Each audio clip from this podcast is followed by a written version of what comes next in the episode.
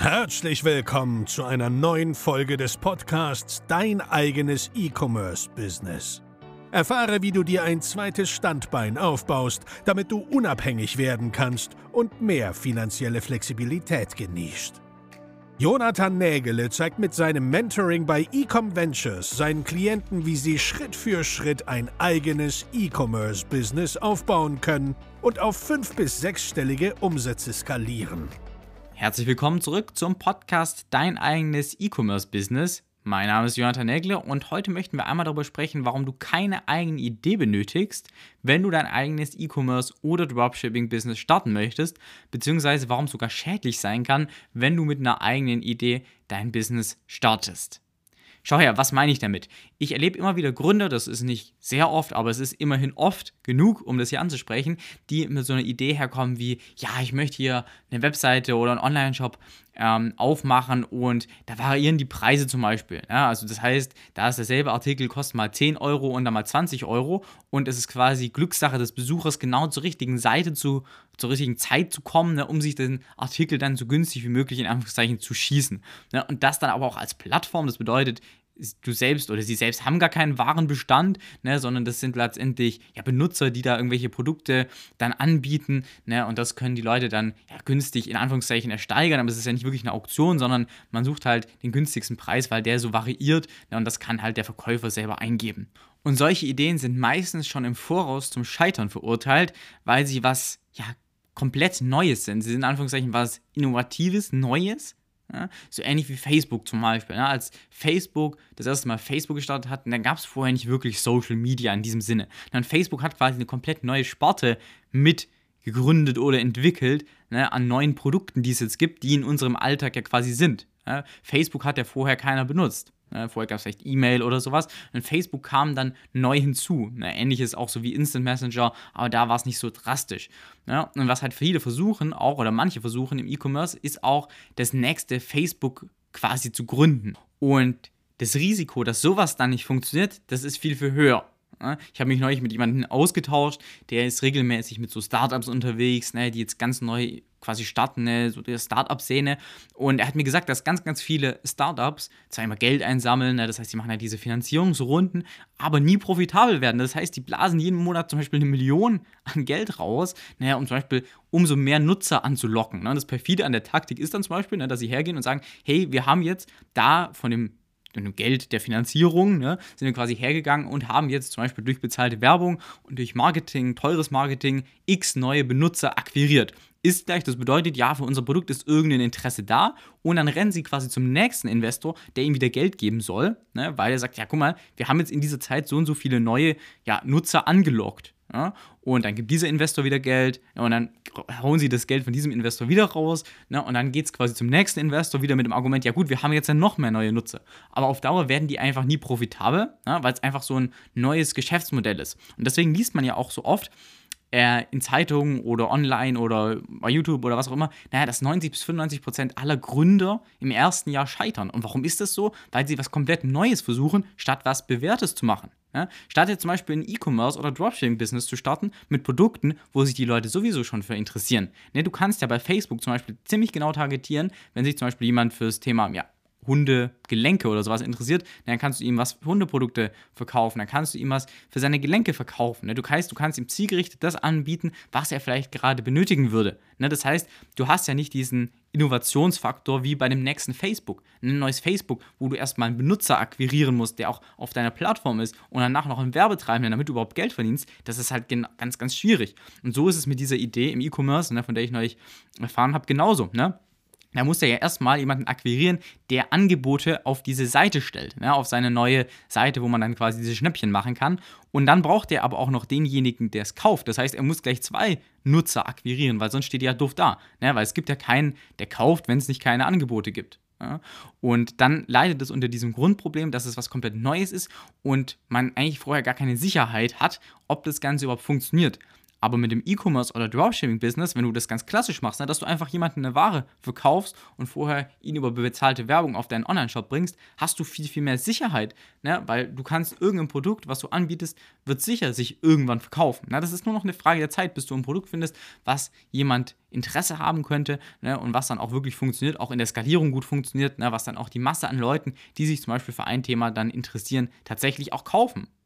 Und das ist natürlich um einiges einfacher und um einiges unkomplizierter, als was Neues zu starten, also das neue Facebook zu starten, was komplett Neues quasi zu etablieren, ne, wo du es den Leuten erstmal erklären musst, wie es funktioniert.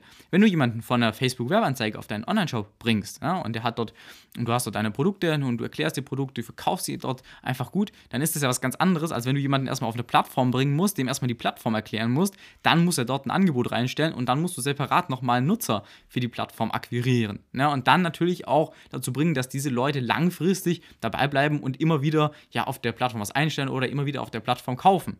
Statt während wirst du dein E-Commerce oder ein Dropshipping-Business hast, ne, was bewährt wo du einfach dann zum Beispiel E-Mail-Marketing machen kannst oder allgemein Marketing machen kannst und Leute nochmal zurückkommen, zum Beispiel durch Branding oder so, ne, und immer wieder in deinem Online-Shop quasi einkaufen. Ne? Und deswegen solltest du weg von diesem, ja, ich brauche überhaupt was Neues und ich muss was ganz Innovatives Neues machen, sondern du machst einfach, was sich jahrelang schon bewährt hat. Ne? Dass Leute mit Waren handeln, das gibt es schon seit Jahrtausenden und das wird auch seit Jahrtausenden noch weiter funktionieren. Das hatten wir ja schon im, im ersten Podcast gemeinsam besprochen, ob E-Commerce oder Dropshipping in 2022 noch funktioniert.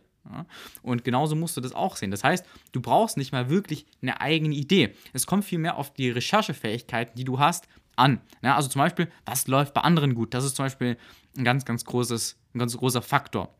Ja, wenn man in einem Markt Geld verdient wird oder wenn Leute mit diesem Produkt schon mal in anderen Ländern Geld verdienen, dann ist die Wahrscheinlichkeit sehr, sehr hoch, dass du hier auch Geld damit verdienen kannst. Ja? Oder wenn du deine Zielgruppe sehr, sehr gut kennst und zum Beispiel weißt, dass dieses Produkt ähm, ja für die sehr, sehr relevant ist ja? oder allgemein dieses Produkt schon getestet und validiert ist, dann hast du quasi in Anführungszeichen eine Garantie. Das Wort jetzt nur ganz, ganz vorsichtig natürlich in den Mund zu nehmen. Das gibt es nicht im Unternehmertum.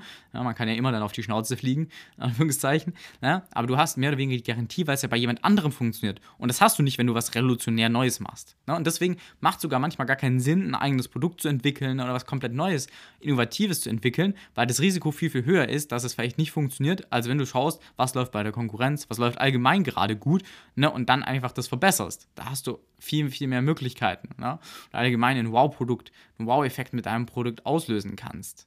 Und das ist das, was ich dir für den heutigen Podcast als Impuls einfach mal mitgeben wollte, ne? dass du nicht hergehen musst, du brauchst nichts Innovatives, du brauchst nicht, no, nichts Neues, du musst nicht das nächste Facebook erfinden, sondern es geht einfach viel mehr darum, was zu machen, was sich schon bewährt hat. Ne? Und Produkte, das kaufen die Leute seit Jahrtausenden und du brauchst nicht dieses innovative neue Konzept. Ja, das ist gerade also der Trugschluss von dem, was die Leute haben, dass sie denken, ich brauche jetzt komplett Innovatives, was Neues. Ganz im Gegenteil. Ne, dadurch, dass es jemand anderes schon macht, ne, da hast du den besten Beweis, dass es funktioniert.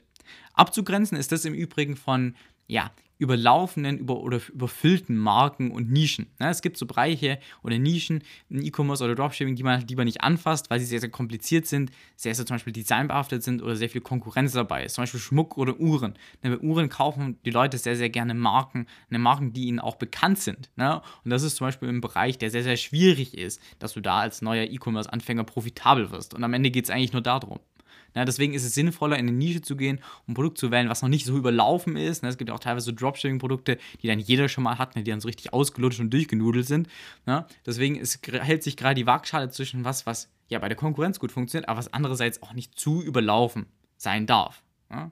Aber grundsätzlich an sich ist Konkurrenz eben nichts Schlechtes, weil Konkurrenz dir eben quasi zeigt, dass in diesem Markt Geld verdient wird und du dann auch die Chance hast, Geld zu verdienen. Ne? Geld zu verdienen und die Leute eben auch von deinem Produkt letztendlich auch zu überzeugen ne? und deine Marke eben auch langfristig aufzubauen und dann auch immer wieder treue und wiederkehrende Kunden zu haben. Ne? Also wenn du auf so ein Startup-Modell sitzen musst, du gar nicht wirklich weißt, ob dein Produkt funktioniert, du da am Ende viel Zeit und Geld investierst, und das machen die Leute, die dadurch, dass sie auch was Neues investieren, dass sie was Neues entwickeln, müssen sie ja auch quasi ähm, investieren, zum Beispiel in Entwicklung, in Marketing und sowas, hm, viel exzessiver. Weil jemand, der jetzt so ein neues Facebook programmiert oder der jetzt, wie dieser Online-Shop-Gründer ne, mit, diesem, mit dieser Schnäppchen-Plattform, der muss ja erstmal die Plattform dafür programmieren lassen ne, oder auf ein bestehendes System aufbauen.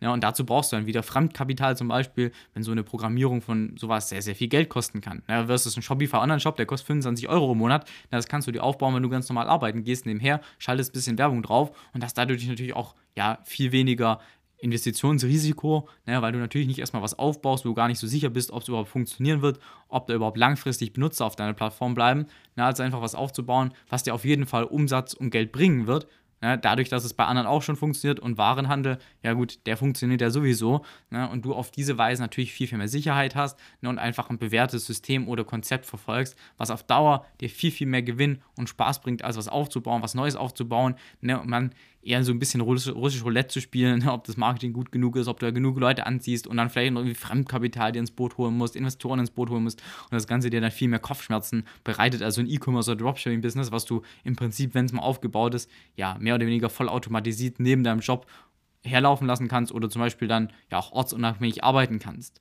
Das wollte ich dir einfach nur als Impuls für heute mitgeben, ne, dass du nicht die Sorge haben musst, dass du hier mit einer innovativen neuen Idee herkommen musst, ne, sondern du kannst einfach Leuten was verkaufen, wofür sie sich sowieso schon interessieren. In diesem Sinne bedanke ich mich fürs Zuhören und wir hören uns in der nächsten Episode. Vielen Dank, dass du heute zugehört hast. Wenn dir gefallen hat, was du gehört hast, dann war das nur der Anfang. Wenn du dein eigenes E-Commerce-Business starten möchtest, dann besuche jetzt ecomventures.de und buche dir dein kostenloses Strategiegespräch. In diesem einstündigen Termin werden wir gemeinsam eine Strategie für dein eigenes Geschäft ausarbeiten. Sichere dir jetzt deinen Termin.